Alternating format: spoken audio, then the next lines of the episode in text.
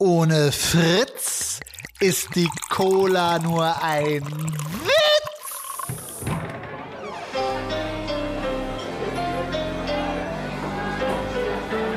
Zum Dorfkrug, der Podcast von Zugezogen Maskulin. Den Gast unseres großen Staffelfinales muss man den allermeisten wahrscheinlich nicht vorstellen. Bill Kaulitz, der Sänger der Band Tokyo Hotel, bundesweit bekannt geworden 2005 im Alter von nur 15 Jahren mit dem Titel Durch den Monsun, der direkt auf Platz 1 der deutschen Charts einstieg und fortan die Republik spaltete. Gerade das androgyne Auftreten des Sängers brachte junge und alte Männer auf die Palme. In immer absurdere Hassanfälle wurden sie getriggert, während die Magdeburger Band auf einer schier nicht endenden Erfolgswelle schwamm. Erst wurden die deutschen Kinderzimmer erobert, 67 Wochen hielt sich ihr Debütalbum in den Charts und dann wurde es auch direkt schon international. Paris, Tel Aviv, New York, Charterfolge, Medienrummel, Kreischalarm, Platinplatten, Preisverleihung, Psychoterror. Mit 17 war Kaulitz in der populären Sendung Die 100 nervigsten Deutschen auf Platz 1. Mit 18 gewann er mit Tokyo Hotel in den USA den MTV Video Music Award für Best New Artist. Sie setzten sich durch gegen Miley Cyrus, Katy Perry, Jordan Sparks und Taylor Swift. So international erfolgreich wie sie war kaum eine andere deutsche Band jemals. Heute wohnt Bill Kaulitz in Los Angeles und ist neben der Musik auch als Model tätig. Im Februar diesen Jahres erschien seine Autobiografie, über die Hannah Schlüter am Freitag schrieb, es wäre die Aufsteigerstory eines ostdeutschen Teenagers aus einer Arbeiterfamilie. Wir sprechen mit ihm über die Zeit vor und während dem Erfolg, über seine Kindheit in der Region Magdeburg, über die DDR, die deutsche Öffentlichkeit, getriggerte Familienväter und Bushidos homoerotische Anwandlung. Wir reisen heute wieder in den Nachwendeosten und zwar dieses Mal in die Region um die Landeshauptstadt Sachsen-Anhalts nach Magdeburg. Magdeburg ist eines der ältesten Industriezentren Deutschlands. Um die einstmals größte preußische Festungsstadt wuchsen riesige Fabrikhallen aus dem Boden. Schreiende Werksirenen, ölverschmierte Gesichter. Zu Spitzenzeiten in der DDR arbeiteten 60.000 Magdeburger im Schwermaschinenbau.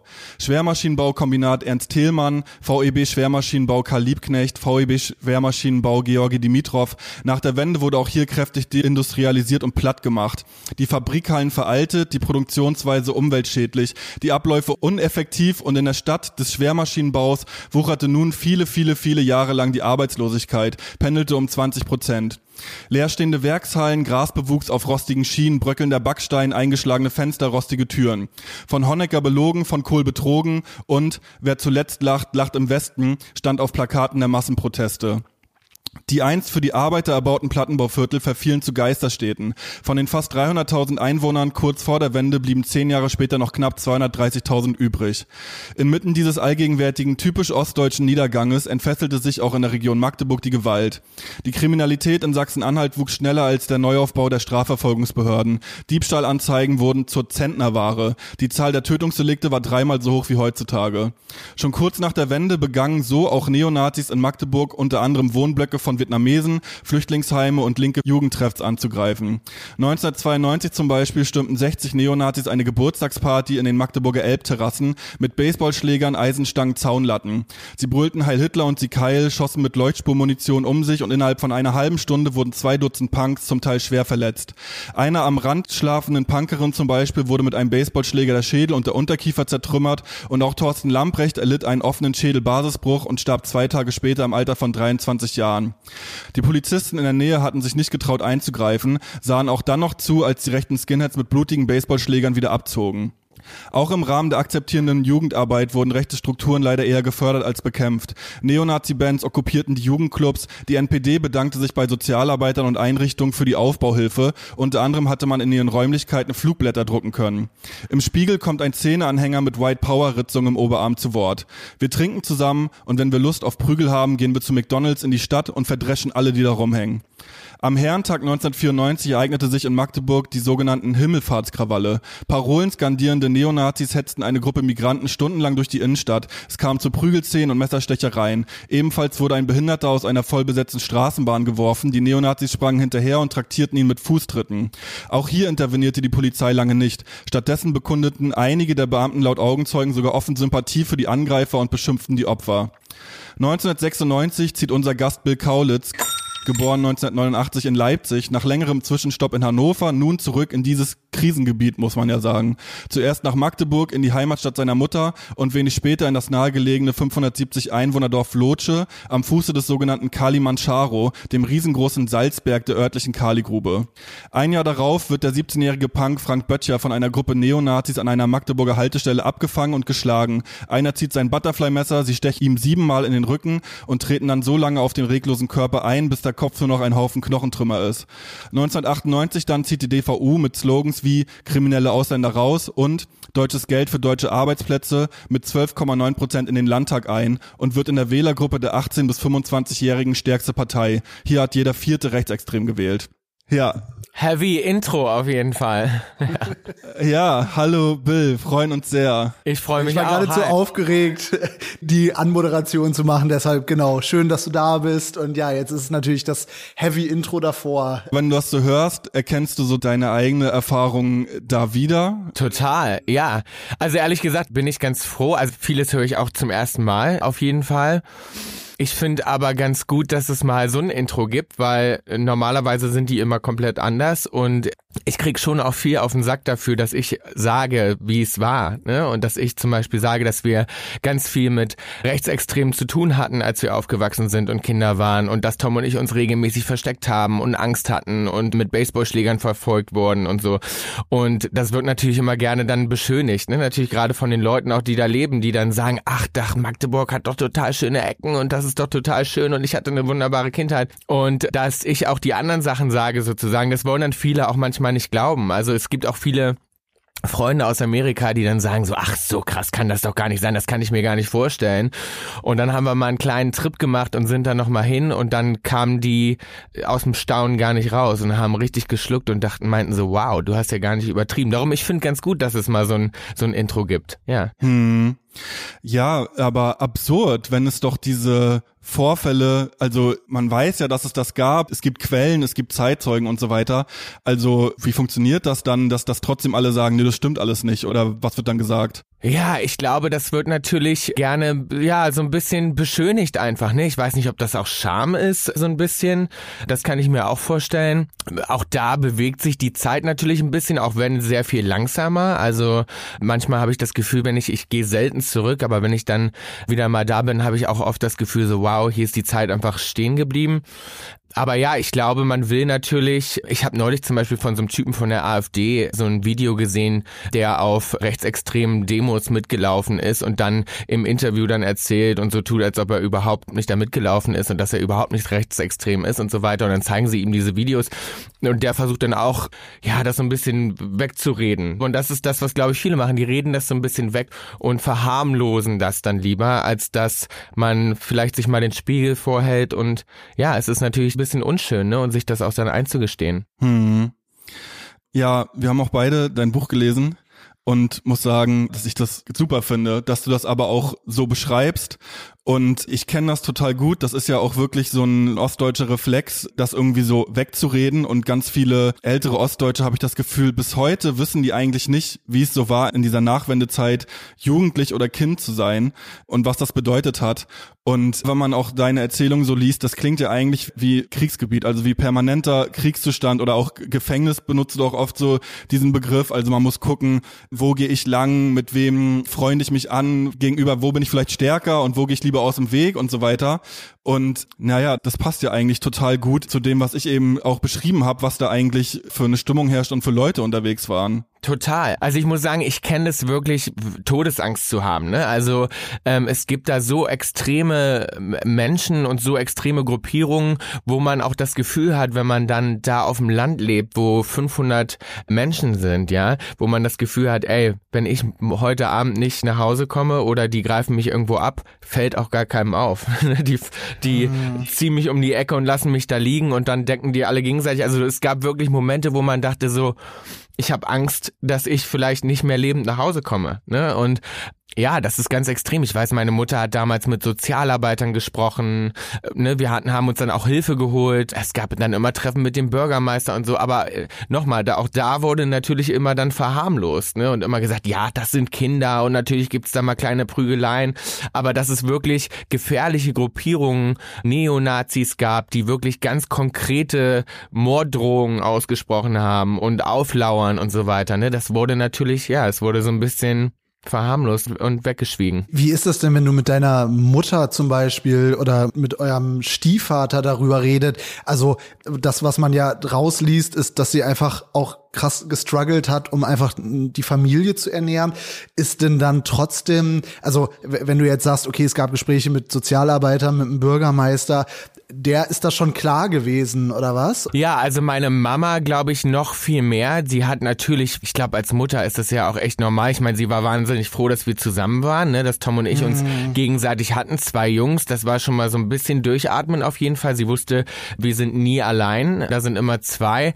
Aber ja, ihr war das durchaus bewusst, absolut. Ich glaube, sie lag ganz oft nachts wach und hat gedacht, so hoffentlich kommen die beiden nach Hause. Ne? Und hat auch oft darauf bestanden, uns dann abzuholen. Ja, sie hat uns viel Freiraum gelassen. Wir waren wahnsinnig wild und frei, Tom und ich. Ne? Und wir waren auch sehr lebendige Teenager. Ne? Wir haben sehr früh, äh, habe ich ja auch im Buch geschrieben, angefangen, Drogen zu nehmen und äh, rauszuwollen und mit Freunden abzuhängen, die alle viel, viel älter waren, sexuelle Erfahrungen zu machen und so. Ich meine, was anderes bleibt dir da auch nicht über.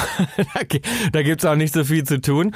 Und natürlich, klar, als Mutter denkst du auch, ey, hoffentlich rutschen die nicht in die falschen Bahnen hier, ne? Und hoffentlich kommen die wieder nach Hause.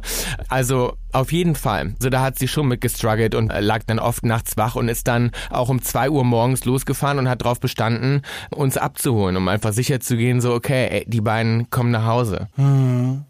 Hast du dich manchmal gefragt, wie dein Leben dann verlaufen wäre, wenn ihr in diesem Vorort von Hannover geblieben wärt? Also man merkt auch da, zumindest im Buch, schon, ich sag mal, das Interesse an sexuellen Erfahrungen, sage ich mal. Aber es klingt natürlich alles etwas beschaulicher zumindest. Absolut. Es war viel behüteter, ne? Also ich hab, sag ja so, die Tupper waren Muttis, die da äh, mhm. gewohnt haben. Das war so absoluter Mittelstand. Die Leute hatten alle Arbeit und ihr kleines Reihenhaus, ne? Also darum schreibe ich zum Beispiel auch in meiner Erinnerung, in den Straßen von Langenhagen war es immer sonnig, ne? Also ich kann mich nicht mhm. an einen Regentag erinnern.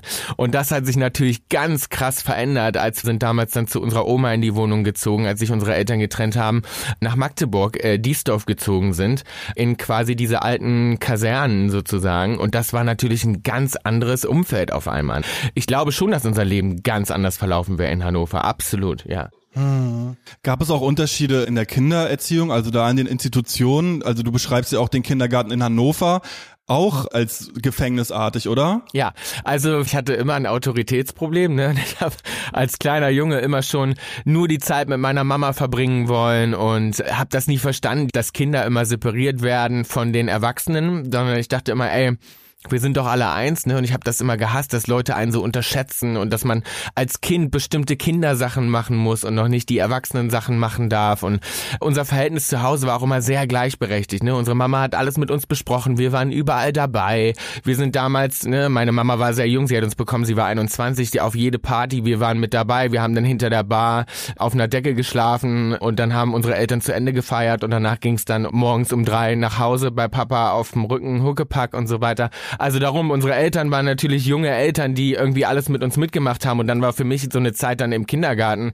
war dann so, hä, warum muss ich jetzt das machen, was die anderen Kids machen irgendwie?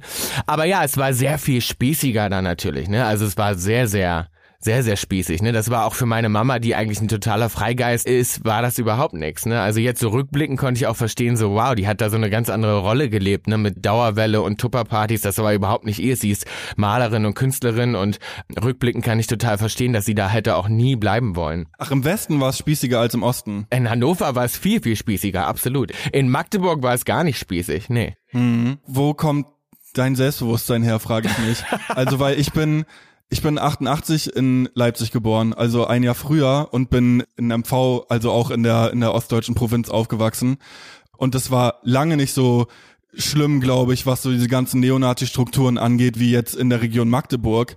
Und ich denke mir, Alter, krass, wie mutig einfach dann in so einer Region trotzdem so selbstbewusst aufzutreten, zu sagen, ey, ich hab Bock hier zu spielen mit, keine Ahnung, Schminke oder auch mit den Geschlechterrollen und modisch was auszuprobieren und auch mit dem, was du ja auch schon angeschnitten hast, ja, ist einfach lebensgefährlich. Wenn du Pech hast, dann bist du einfach weg und ist anderen schon passiert.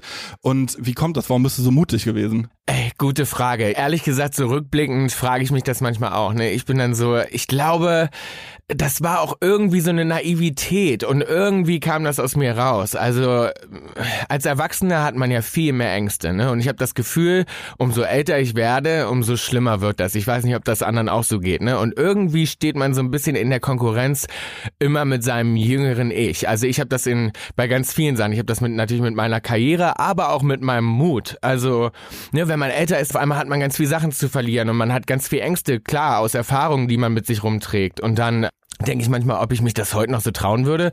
Oder wenn ich Kinder hätte, um Gottes Willen, ich, ich wäre wahrscheinlich, würde ich durchdrehen, wenn die da abends alleine rumrennen würden. Ne? Aber ich habe das aus, ja, es war eine irgendwie so eine Naivität. Ich habe das einfach, das kam aus mir raus und ich konnte es gar nicht verhindern. Ich hatte gar keine Kontrolle darüber. Ne? Ich wollte im Kindergarten die Kleider anziehen und ich bin zum Fasching als Pippi Langstrumpf gegangen und die haben mich alle ausgelacht und ne, ich hatte die falsche Schultüte und die falschen Klamotten an, aber irgendwie habe ich auf der anderen Seite auch irgendwie wahrscheinlich auch ein bisschen gestört, diese Aufmerksamkeit auch genossen, ne? obwohl die mir auch Angst gemacht hat. Also ich hatte Angst und ich bin ne, in der Schule nicht auf Toilette gegangen alleine und habe lieber einen ganzen Tag nichts getrunken. Aber ich habe deswegen auch jetzt nicht gesagt, ich ziehe am nächsten Tag keine Schlaghose an oder ich schneide mir meine Haare ab oder ich trage keine Schminke.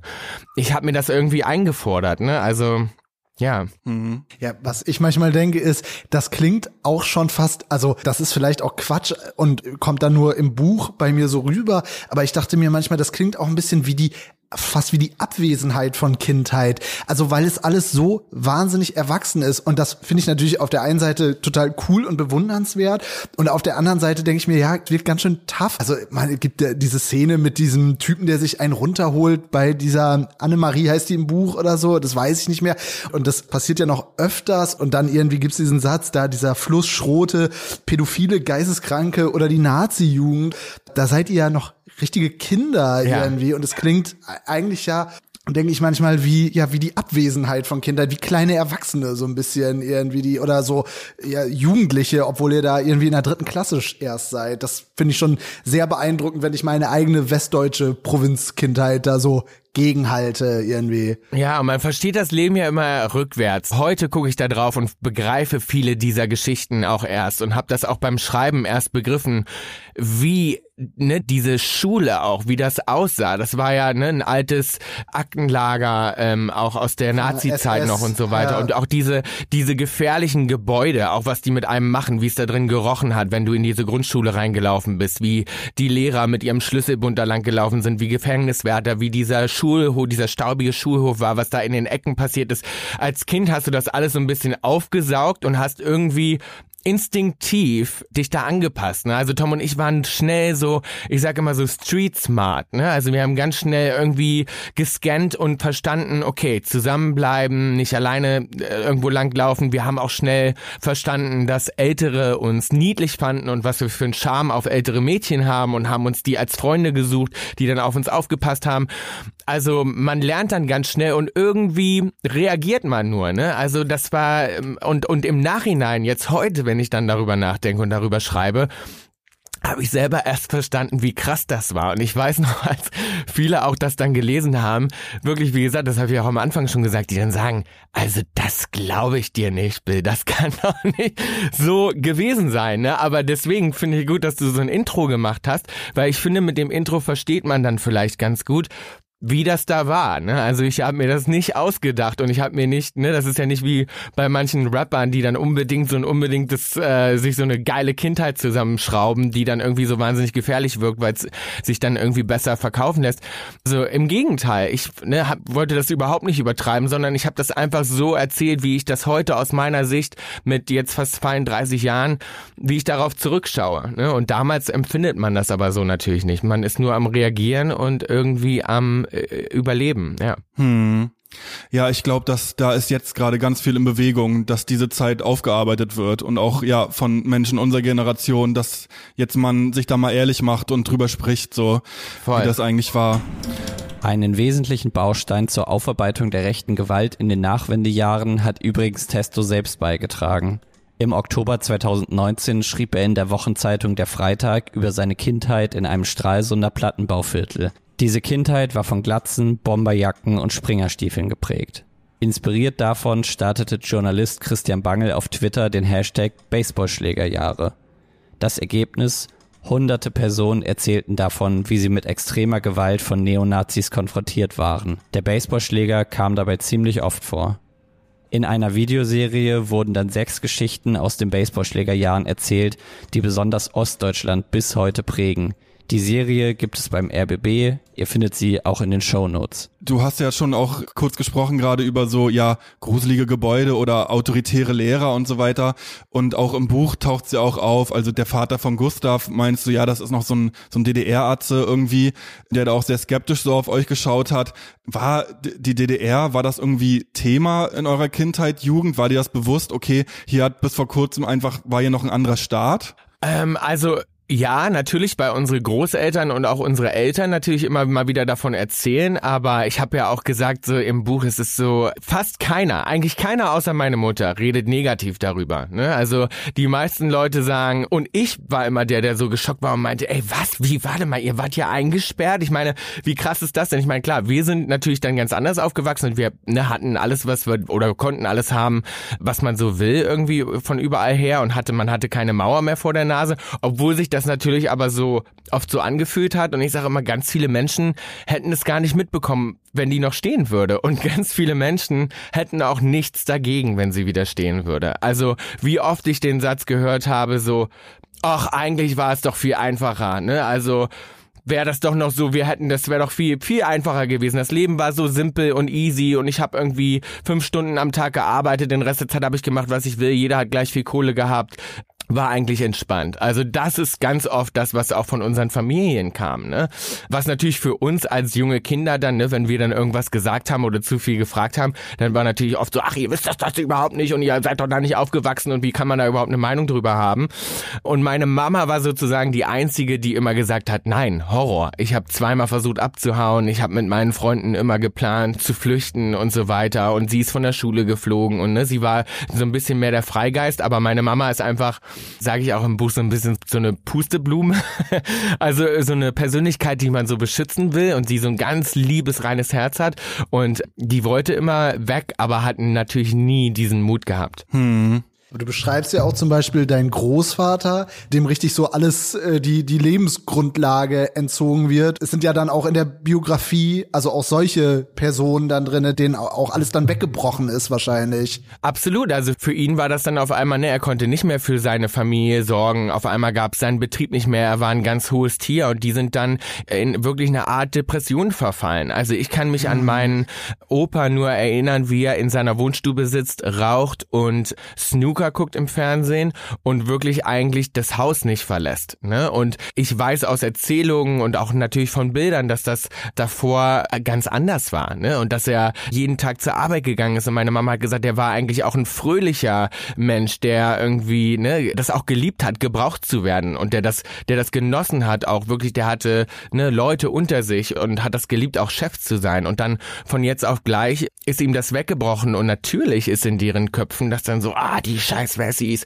und wäre das doch alles nicht passiert und wir wurden einfach stehen gelassen und wir wurden nicht richtig integriert und mitgenommen und ne? Und dann sind die natürlich so in so eine Art Massen, die älteren Menschen gerade in so eine Art Massendepression da auch verfallen in diesen Siedlungen, die dann da alle saßen und ihren Ärger dann an den jungen Leuten ausgelassen haben.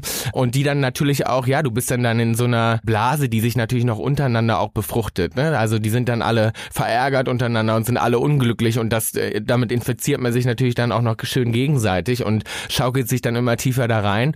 Und das war so diese große, schwere, schwarze Wolke, die über dieser Beimp-Siedlung quasi hing. Ja, und dann triggert das natürlich umso mehr, wenn man dann so junge Leute sieht, die einfach sich ausleben und irgendwie Spaß haben. Total. Also Ja. das, das war, ne, also wie oft ist unserem Opa und so auch die, die Spucke weggeblieben, als wir zu ihnen dann nach Hause kamen und ich kam mit geschminkten Augen und mit Mütze auf und so. Und das war zum Beispiel auch was, die Mütze musste ganz lange Zeit ab, bis meine Mutter irgendwann gesagt hat, nein, Schluss.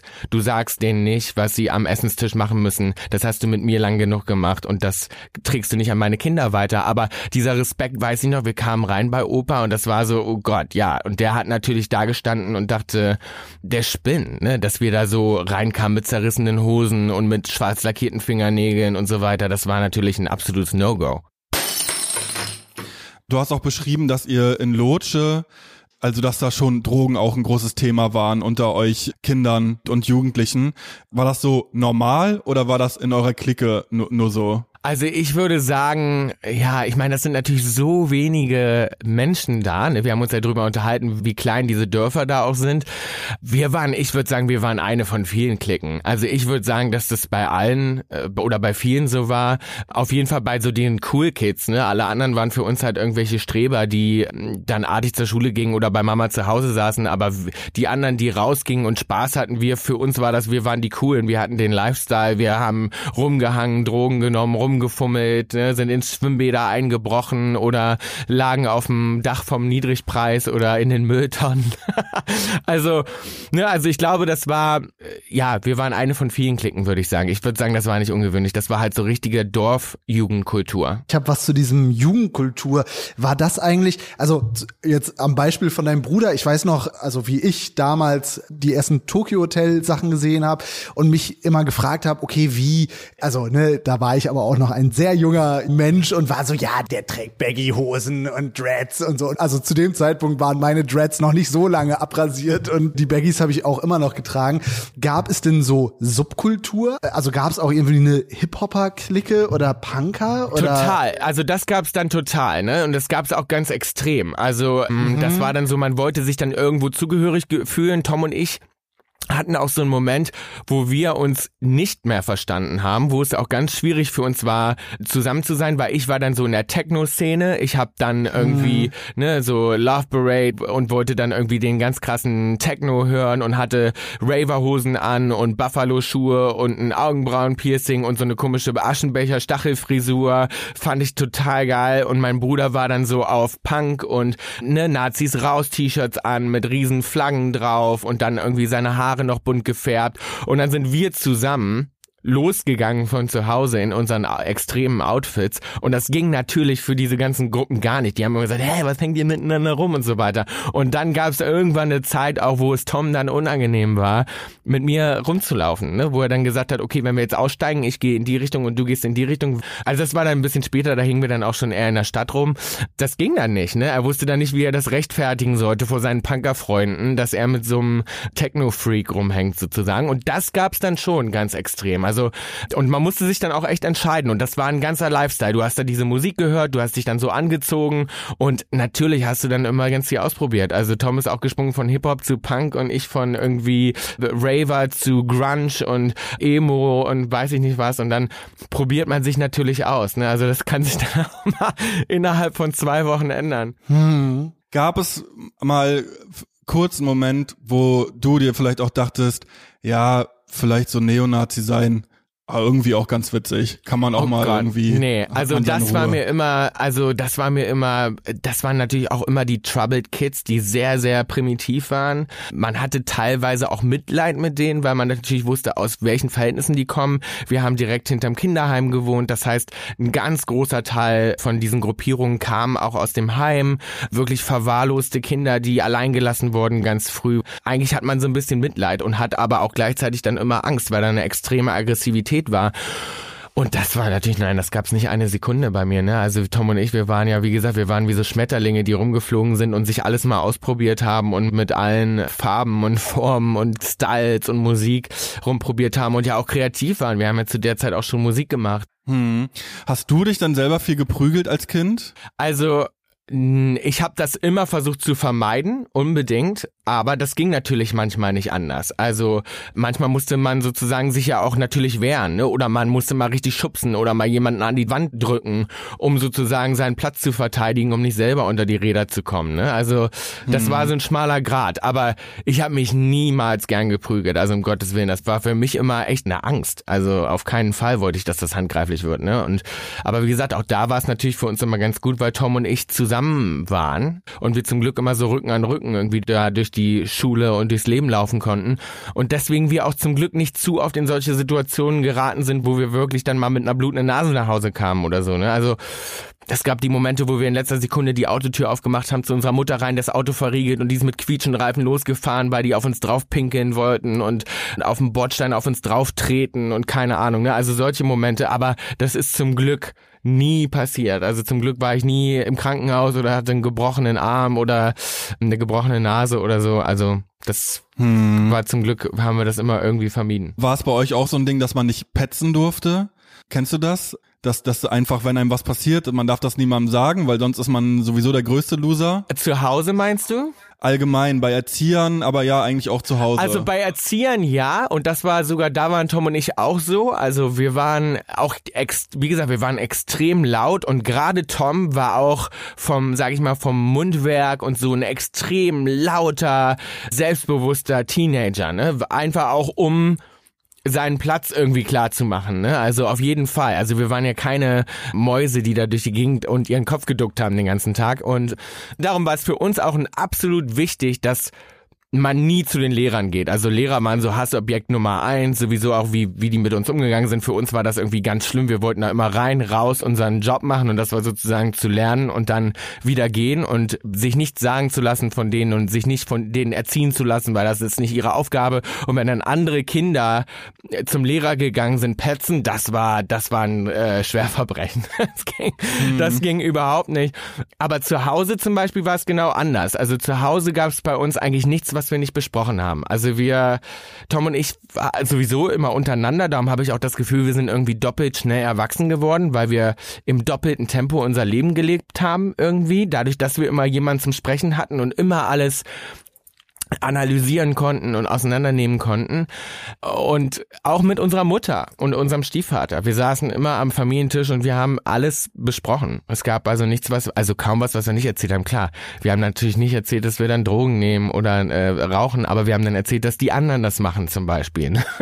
und wir hm. natürlich. Man mal so die Grundstimmung irgendwie mal so abtasten kann, wie das so aufgenommen Mama, wird. Mama, wir nehmen was? die Zigaretten nur mit für Lisa, weil die Lisa hat nicht so coole Eltern wie wir. Yeah. Mhm, ja. Ich kenne das immer, ich weiß noch, dass ich meinen Eltern immer so, was das Thema Kiffen angeht, immer versucht habe, erstmal mit so dummen Broschüren oder so über diese dämonisierte Heilpflanze und aber immer so erstmal so vorgetastet haben, wie dann so die Grundstimmung dem, dem Thema gegenüber ist. Ja, ich habe auch, glaube ich, relativ oft dann erzählt, ja, die anderen, die sind ganz schlimm und ich habe nur einmal kurz dann mitgemacht. Genau. Und ähm, ich bin ja total vernünftig und. und also äh, wir ja. wollten das natürlich auch immer so ein bisschen, um unsere Mutter zu beschützen, weil wir hatten als zwei Jungs mhm. immer das Gefühl, auch so, wir, ey, wir wissen alles, wir können alles, wir haben die Verantwortung für alles, uns wird nichts passieren und wir müssen unsere Mama beschützen und wir wussten einfach, wie traurig und wie viel Sorgen sie sich machen würde. Darum dachten wir immer, die muss das nicht wissen. Ne? Wir kotzen vorher mhm. am Herrentag, saufen wir uns voll, kotzen das bei Freunden aus und kommen wieder sober nach Hause und haben dann nichts mhm. mehr im Blut. Also ja. das war ja aber, ne, das sind so die Tricks natürlich, ne? Dann schnell. Voll. Irgendwo. Auch, auch, sorry, wollte ich nicht unterbrechen, aber auch was du beschrieben hast, dieses, na, wenn ich weiß, ich muss 20 Uhr zu Hause sein,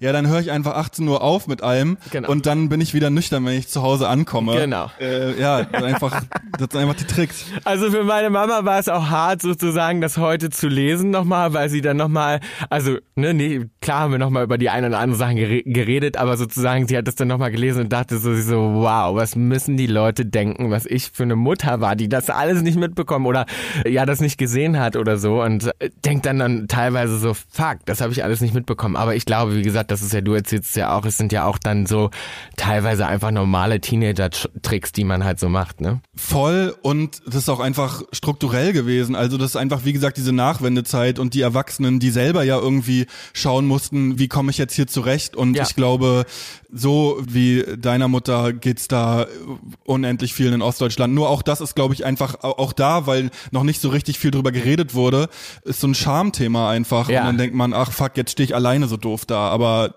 eigentlich geht das, glaube ich, fast allen so. Das total, absolut, glaube ich auch, ja. Hm. Also du meintest ja und ihr wart schon früh eigentlich so auf Augenhöhe mit den Erwachsenen und dachtet, ey, ihr habt hier alles verstanden und so weiter.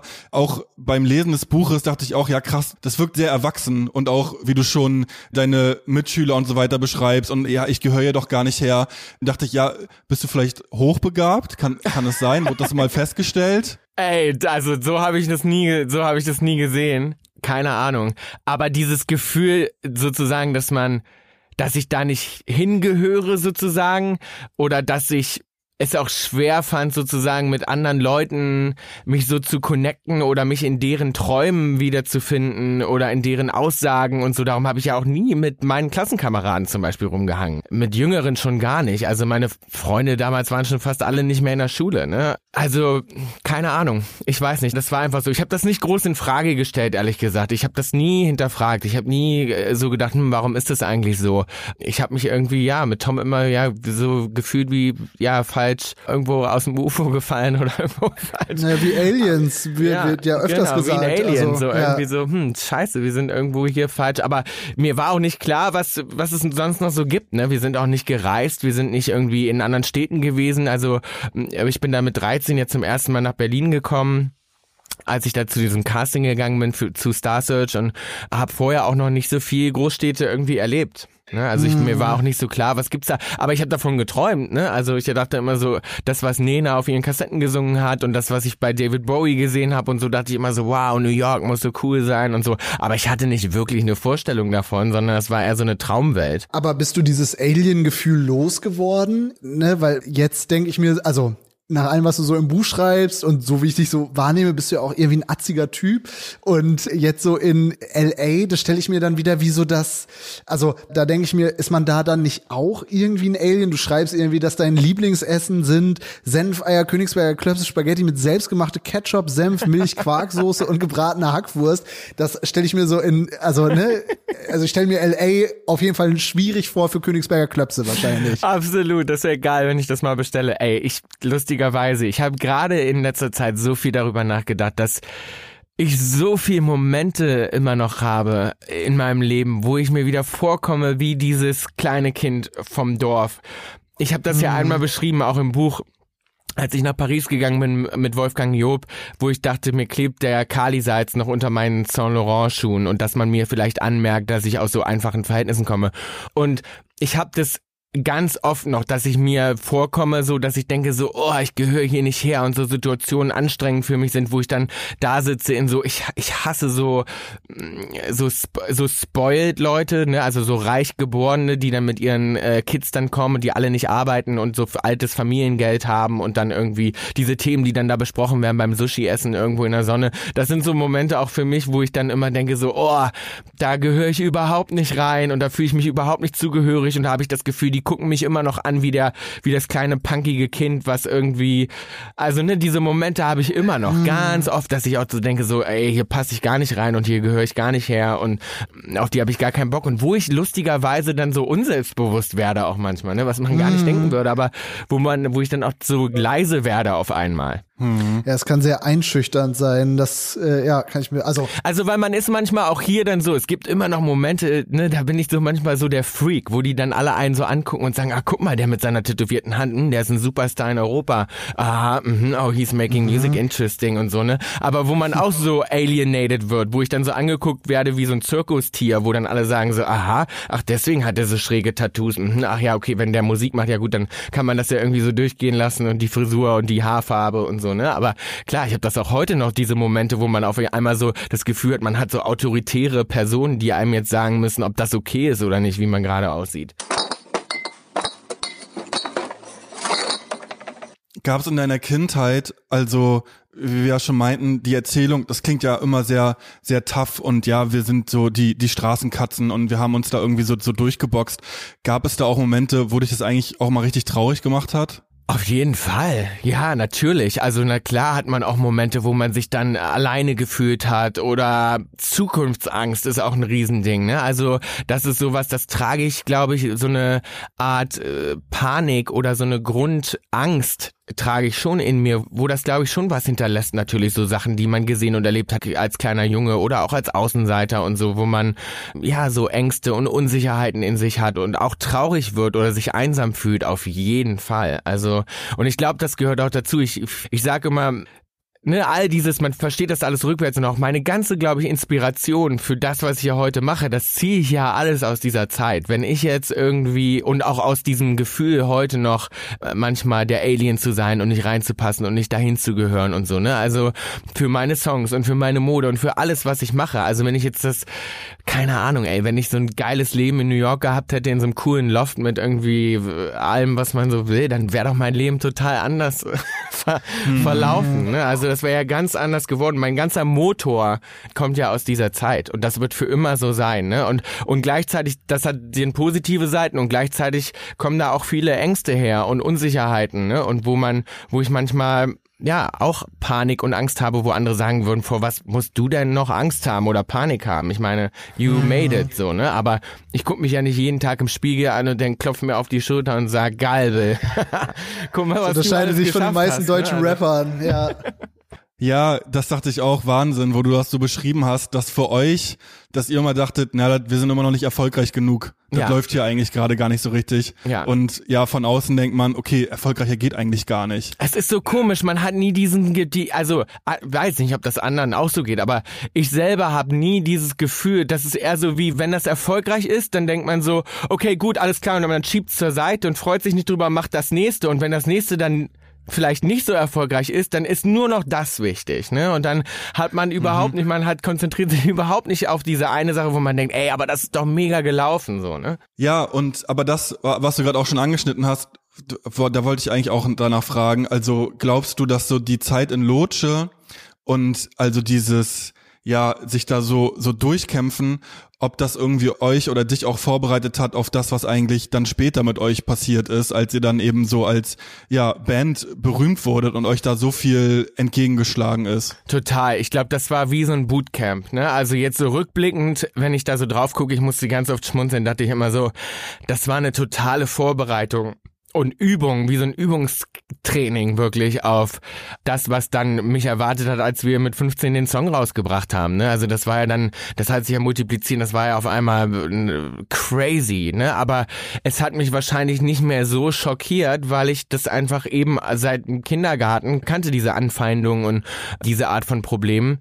Und deswegen konnte ich wahrscheinlich auch ganz gut damit umgehen ne? und kann es wahrscheinlich heute noch. Ich glaube, das ist natürlich der Grund, warum ich auch hier und da ein viel dickeres Fell habe als andere, ja. Mhm. Wie war das so, also auch so in der Musiklandschaft der ja, frühen Nullerjahre?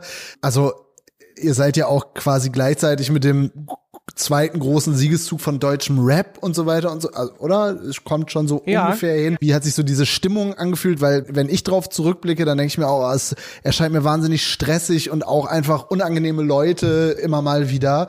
Und ja, wie ist das dann da so junger sehr, sehr junger Musiker zu sein und mit diesen ganzen weirden, creepy, erwachsenen Dullis. Ja, wie ist das so? Ach, das war totale Überforderung. Also hm.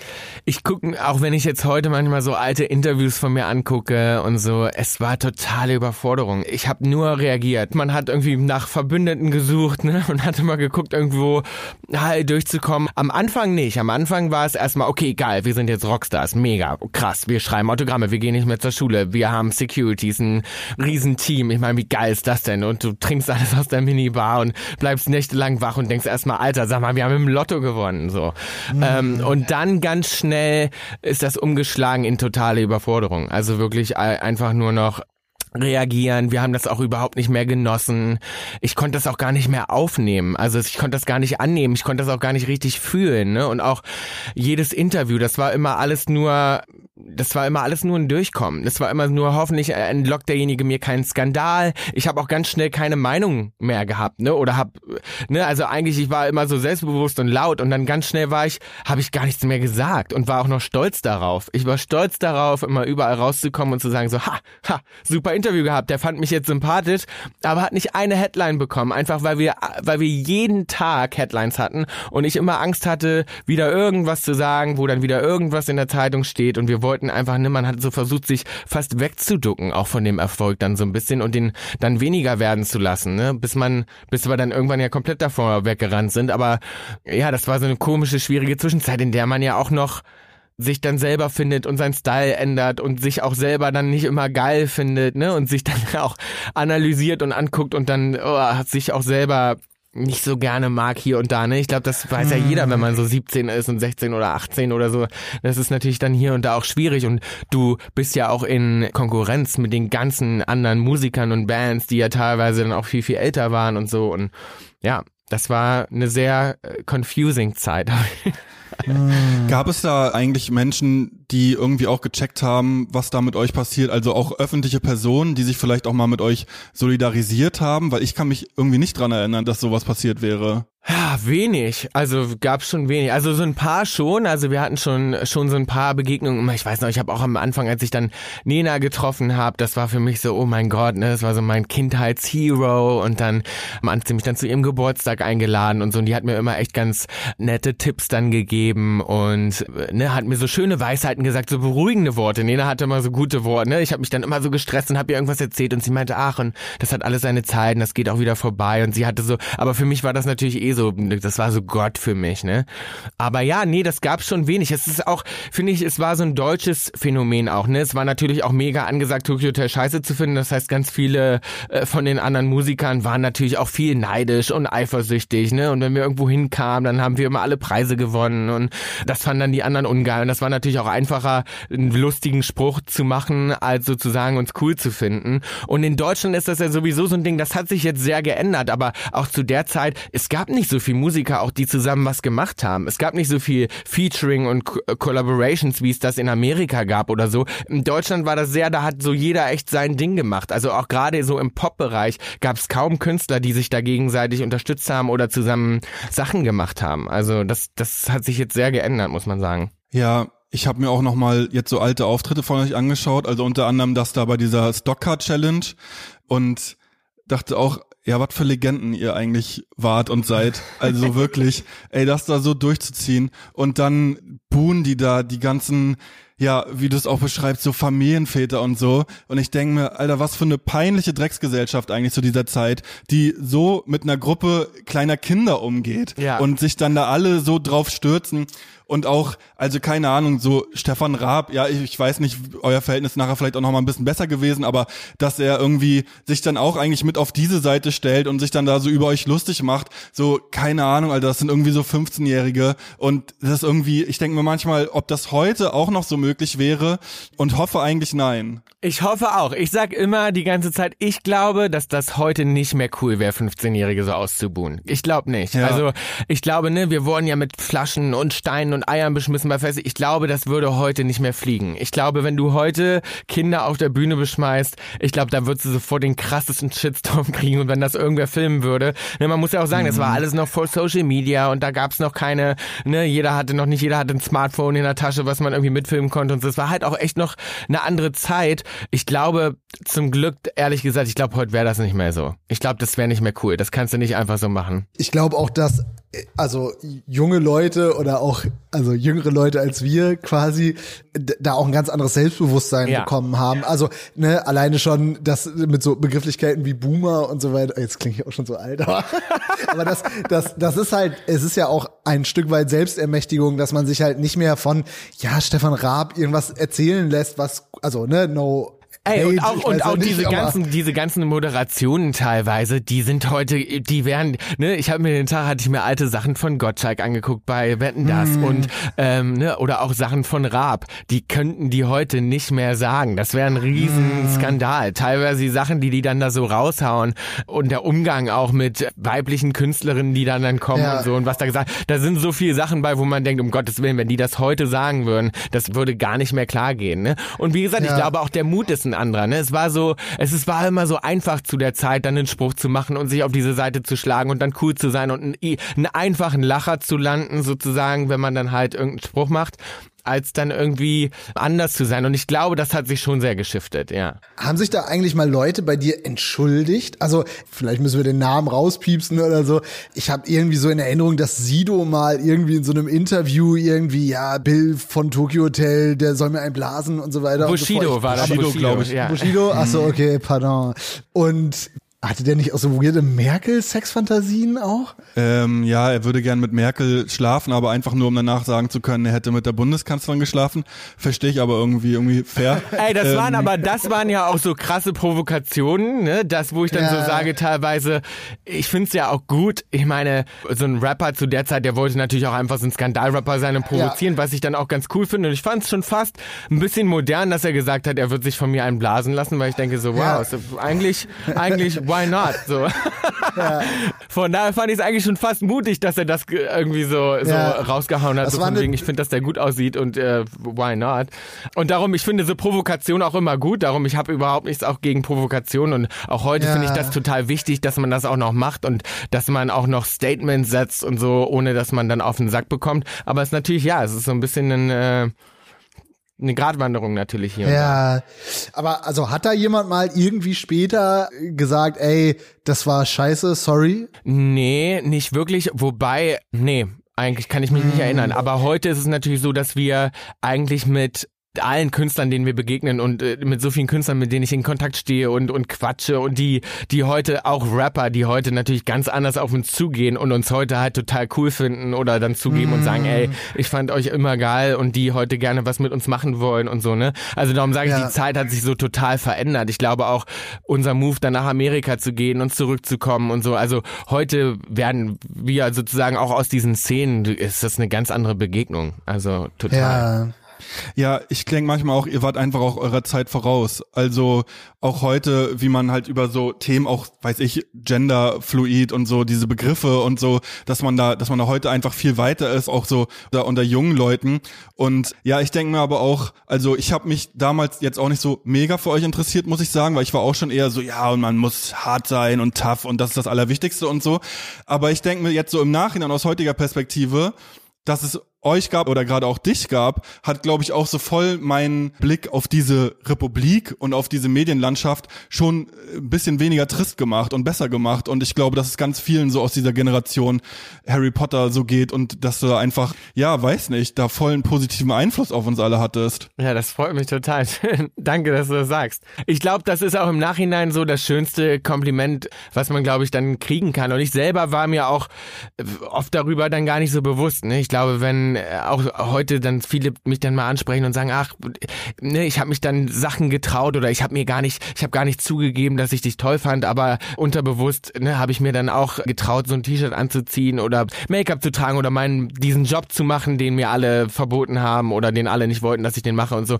Und ich glaube, und früher war auch das war für mich eher so eine Überforderung, ne? Auch wenn dann oder auch Leute, die vor mir standen und gesagt haben, so, ey, und das bedeutet mir so viel oder du hast mir mich gerettet in, in der und der Hinsicht, das war für mich dann immer ganz schnell Überforderung. Und heute gucke ich dann drauf zurück und denke so, ey, das ist natürlich das schönste Kompliment, dass man selber der Peter Pan so ein bisschen für jemand anders sein konnte. Hm. Und gerade was du jetzt auch meintest, dieses, ja, du hast mich gerettet und so weiter, hatte ja aber auch dann auch noch so eine negative Seite nachher bei euch, oder? Also so dieses Stalking und dieses Leute, die denken, dass sie mit euch eine Beziehung hätten und was weiß ich und überhaupt dieses Gefühl, so verantwortlich für alle zu sein und auch für die Fans. Gab's mal für dich diesen Moment, wo du dachtest, ich mach Britney Spears, ich rasiere mir die Haare ab und fickt euch alle?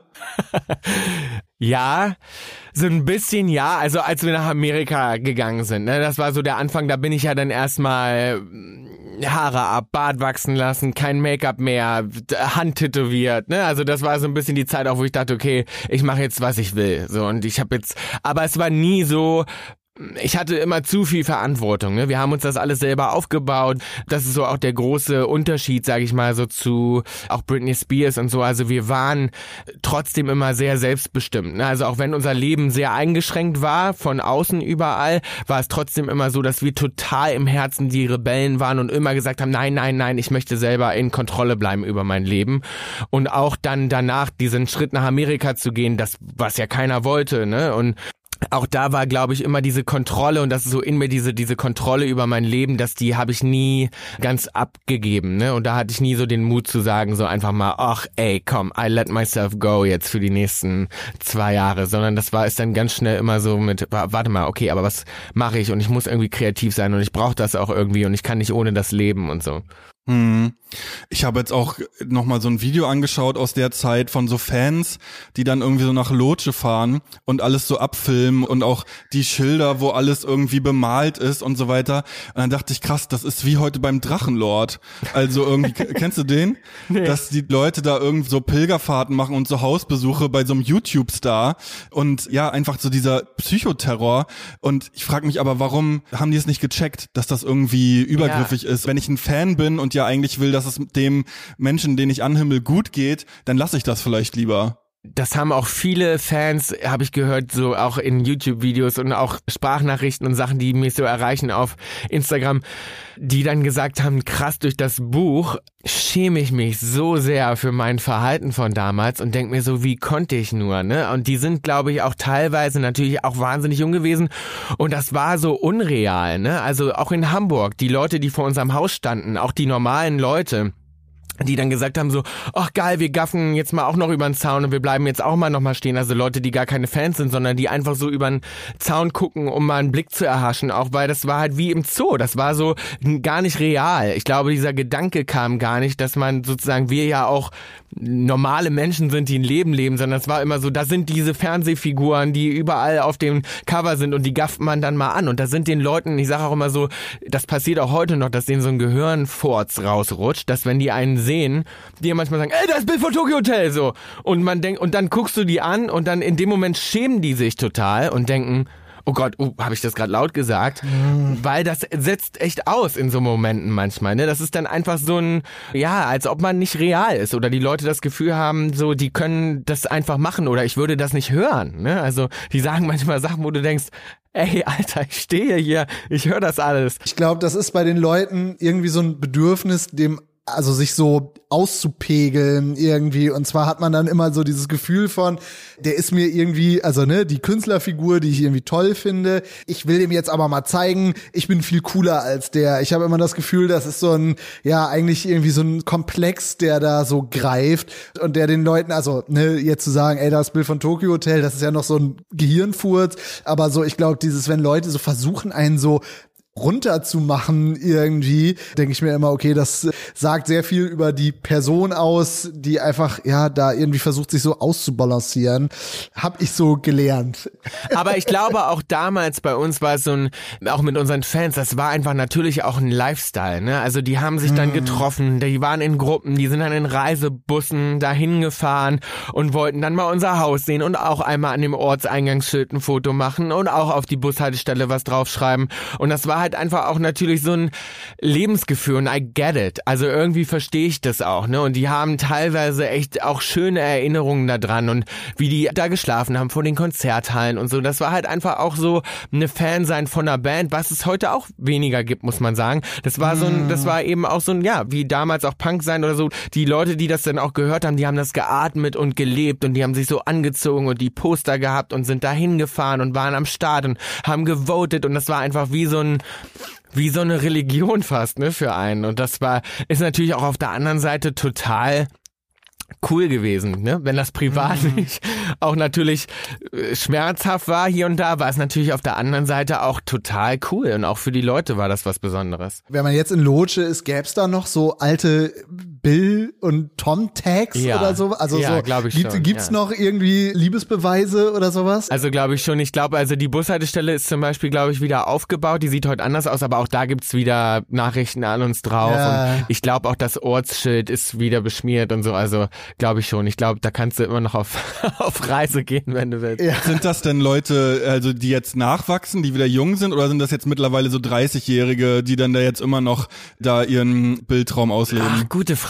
Ich glaube, dass bei uns ist ganz viel, äh, jetzt auch bei unseren Fans und auch auf den Konzerten, ist viel Nostalgie. Also es ist auch viel Leute, die jetzt natürlich in unserem Alter sind, die über 30 sind und entweder immer Fans waren oder aber wieder Fans geworden sind und sich wieder erinnern an die Jugend und dann denken, geil, ich will wieder dahin gehen.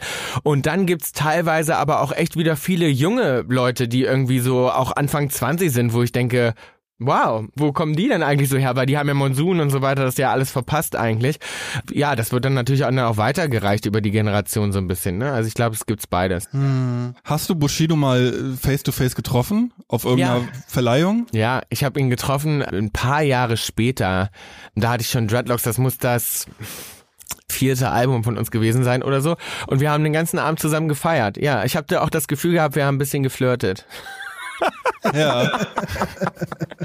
Wie gesagt, ich fand dieses Statement, da dachte ich so, okay, wow, interessant, bin ich ja mal gespannt. Er kam auch sofort zu mir, ähm, hat mir einen Ja. Drink gebracht, mir Komplimente gemacht, direkt gequatscht. Ich glaube, wir haben auch eine Zeit lang, ich glaube, wir haben auch eine Zeit lang mal getextet. Also, ja.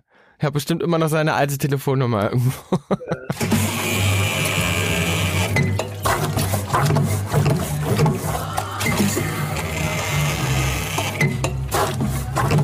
Haben die Tags mit I Love Bill in der Bushaltestelle, haben die noch eine Chance von dir gelesen zu werden? Also du hast gerade schon mal beschrieben, dass du mit Freunden aus Amerika mal da warst. Was war das? Also einfach mal so zu zeigen, wo man herkommt? Oder? Genau, wo man herkommt. Also ein Kumpel von uns war mal mit uns auf Tour auch unterwegs, den wir hier getroffen haben, der natürlich so diesen ganzen Hype so aus Europa gar nicht so mitbekommen hat, der dann mal mit auf Tour kommen wollte.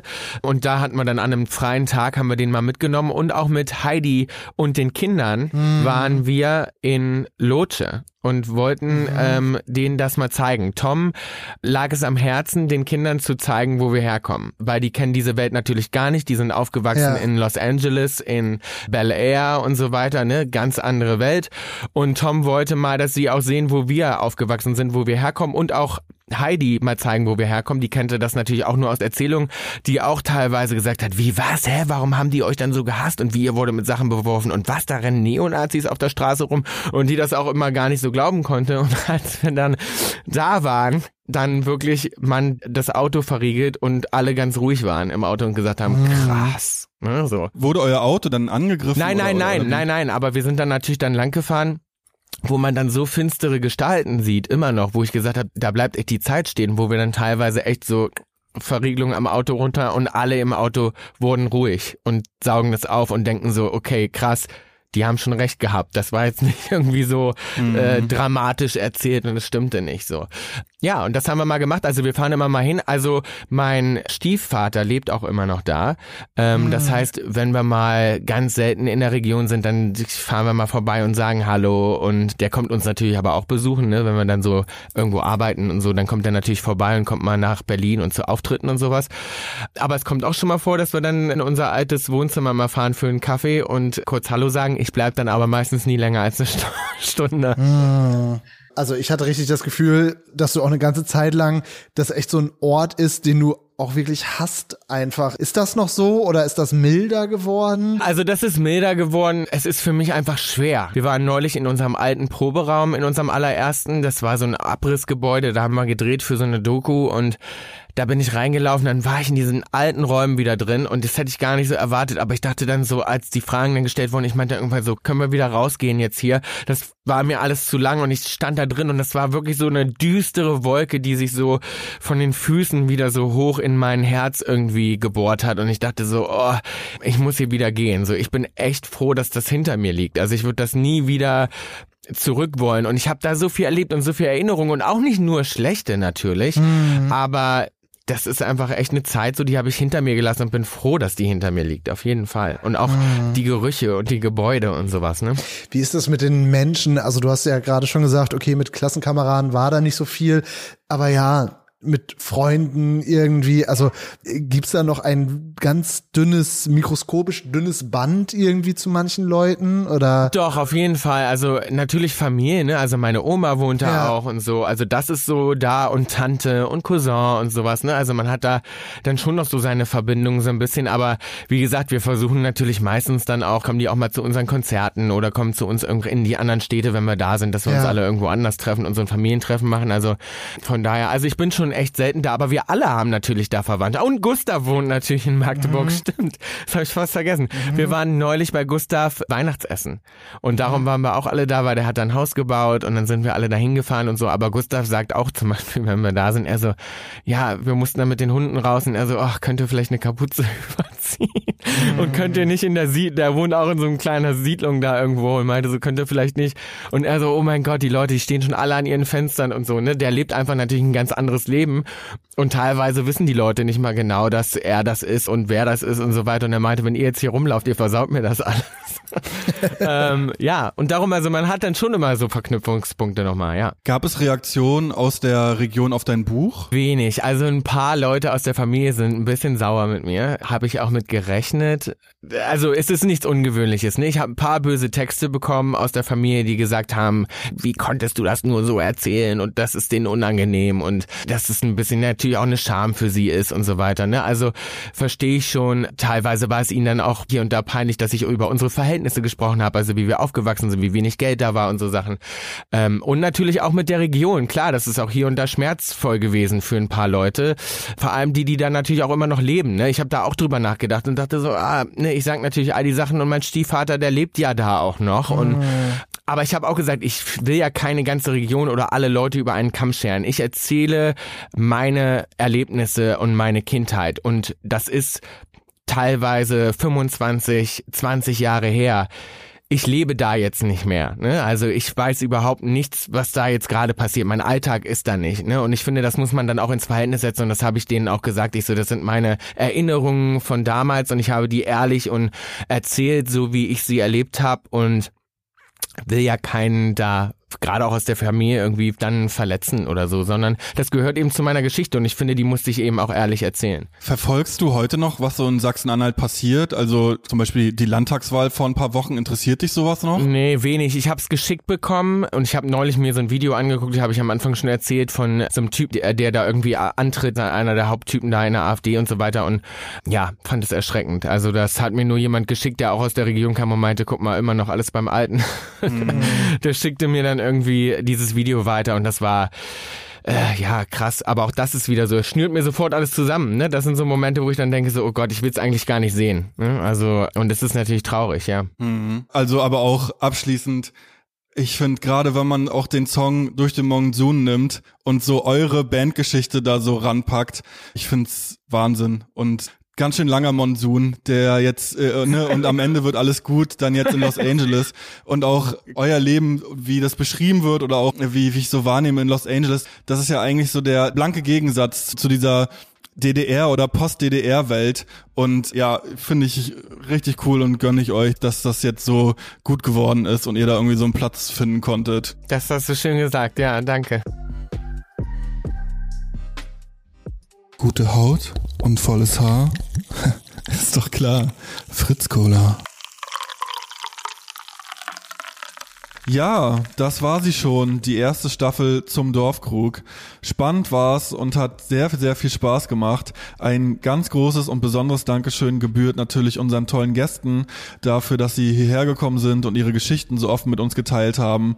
Danke an Diffus, an Torben, an Search You und an Fritz Cola. Danke aber auch an die Hörer und Hörerinnen. Wir hoffen, ihr hattet mindestens genauso viel Spaß wie wir. Danke für das ganze Feedback, das uns erreicht. Wir können nicht allen antworten, aber lesen alles und freuen uns sehr auch über eure ge eigenen Geschichten und die zahlreichen guten Anregungen. Ja, jetzt machen wir erstmal ein bisschen Pause, aber wer Sehnsucht nach uns hat, kann uns gerne auf den Sommerkonzerten besuchen kommen. Außerdem gibt es ab sofort Dorfkrug-Merch bei Krasser Stoff. Checkt das doch gerne mal ab. Bestimmt hören wir uns schon bald an dieser Stelle wieder. Äh, bis dahin, macht's gut.